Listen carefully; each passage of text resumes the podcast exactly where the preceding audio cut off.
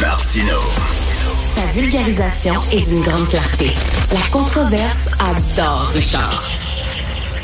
C'est comme ça. Alors, nous parlons d'économie avec euh, Yves Daou, directeur de la section argent du Journal de Montréal, Journal de Québec. Bonjour, hi! Yves. Richard, pas moi pas ce matin avec ça. Là. Écoute, ça n'a pas de bon sens. Écoute, tu te rappelles-tu, toi, de toi qui, est, euh, qui lit beaucoup, là, Nicolas Boileau, ce poète euh, du 17e siècle, qui avait dit Ce que l'on conçoit bien s'énonce clairement et les mots pour le dire nous viennent aisément. aisément. Nous arrivent aisément. Alors là, la, la réalité, c'est que ce qu'on conçoit, c'est qu'à Montréal, tu peux parler anglais sans parler de français, puis tu peux bien te faire servir. Puis ce, que, ce qui arrive concrètement, c'est que aisément, les gens sont prêts à dire juste dire aïe dans nos succursales de la SAQ. Et donc, euh, tu sais, là, on se dit, c'est bonjour aïe, mais peut-être tantôt, ça va être juste le aïe si on continue. Mais, mais tu sais, la SAQ, c'est le gouvernement, là. C'est le gouvernement. Il me semble que le gouvernement devrait donner l'exemple.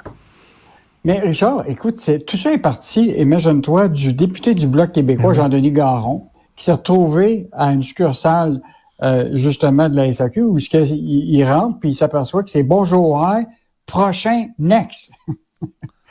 Et donc, il dit, écoute, ça pas de bon sens. Fait là, il dit, c'est correct qu'on puisse communiquer à des gens qui parlent l'anglais, de pouvoir, mais de les recevoir dans la langue française, c'est un must pour la, pour la, pour la, SAC.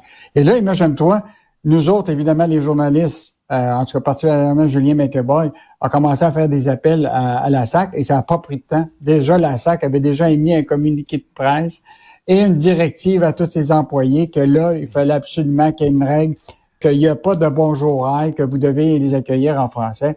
Mais là, il va falloir voir dans chacune des succursales si ça va être vraiment appliqué.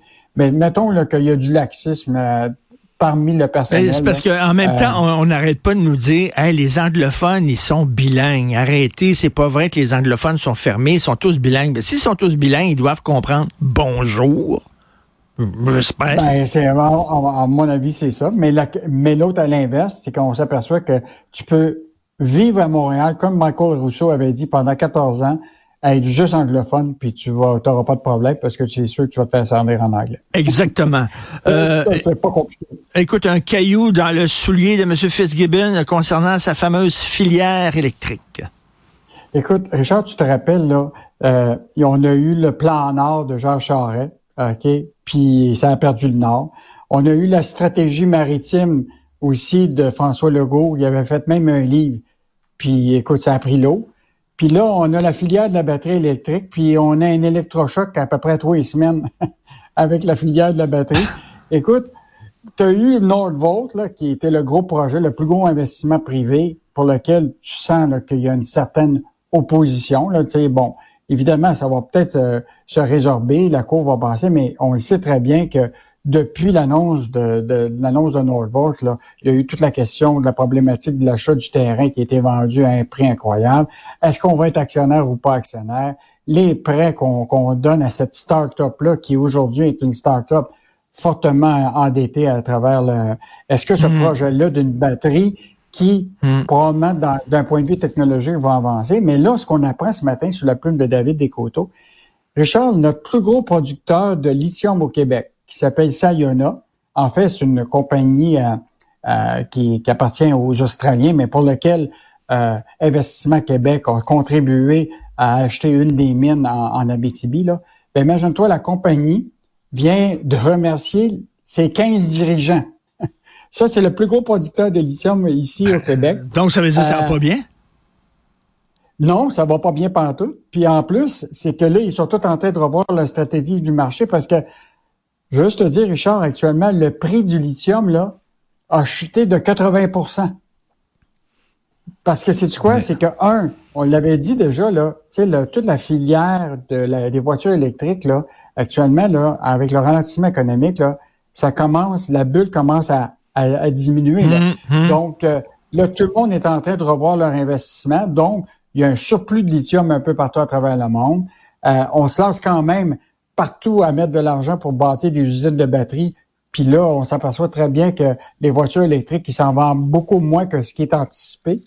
Donc, tu sais, il y a une espèce de d'alignement des planètes qui va faire en sorte que peut-être qu'on va devoir baisser nos attentes par rapport à cette filière de la batterie là, qu'on nous pousse ici au Québec comme étant là, dans le fond, là, c'est la stratégie du 21e siècle pour le Québec. Et peut-être qu'on va peut-être regarder d'autres secteurs au Québec où ce qu'on va être peut-être aussi fort dans les 20 ou 25 prochaines années. En tout cas, c'est pas une très, très bonne nouvelle que euh, notre seul producteur ben de, lithium là, est, dans, est, dans, est dans nos troubles. Euh, puis je te rappellerai là, que la stratégie de la filière là, au Québec, là, c'est pas compliqué. C'est ça part de l'extraction puis de l'exploration des minéraux critiques qui vont servir à la batterie jusqu'au recyclage de la batterie. Mais là-dedans se trouve évidemment la fabrication de, des composants de la batterie, l'assemblage de la batterie, euh, la fabrication de camions électriques, tout ça. Alors, si tu prends cette stratégie-là, là, mettons là, que, comme tu dis, il y a des cailloux là, qui sont dans le ben fumier du... Euh, et moi, ce que je ben, proposerais, Richard, c'est que Pierre Fitzgibbon, là, à tous les trimestres, à l'Assemblée nationale, devrait nous donner le statut de la situation de la filière de la batterie, comme un PDG. À trois, trois, trois mois, il dit Voici Québécois, là, on met des milliards là-dedans. C'est quoi l'état de la situation?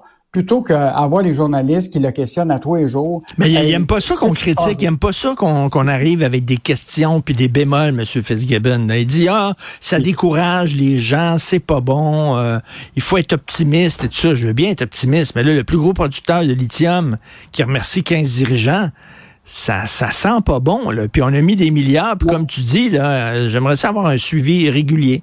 Euh, là-dessus, en tout cas, il doit, il doit aimer les gens de la section argent du journal, M. Fitzgibbon. Qu'est-ce qu'on va pouvoir lire ce week-end? Yves? Bon, Richard, écoute, j'ai un bon menu pour toi. D'abord, euh, tu as vu cette semaine Olivier Primo, là, qui a vendu ses deux euh, festivals à, à, à, à Avenco. Là. Ben là, on l'a rencontré pour voir comment, qu'est-ce, qu'est-ce qu'il fait pour qu'il devienne plus riche de plus en plus? Fait qu'il nous parle de sa stratégie de comment devenir millionnaire. Euh, l'autre affaire, c'est que, tu sais, là, tous les joueurs de tennis sont tous habillés avec des vêtements, euh, tu sais, qui sont euh, marqués, là, Lacoste, Boss.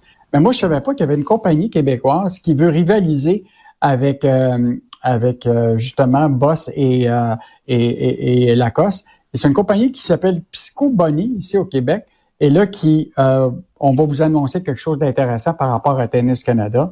L'autre affaire, écoute, Richard, ça, c'est une bonne histoire des, euh, des, des, magasins IGA, là, de plus en plus, font de la place pour faire des mini-restos à l'intérieur des magasins. Ils offrent des menus à petit prix le midi avec des chaises, des tables.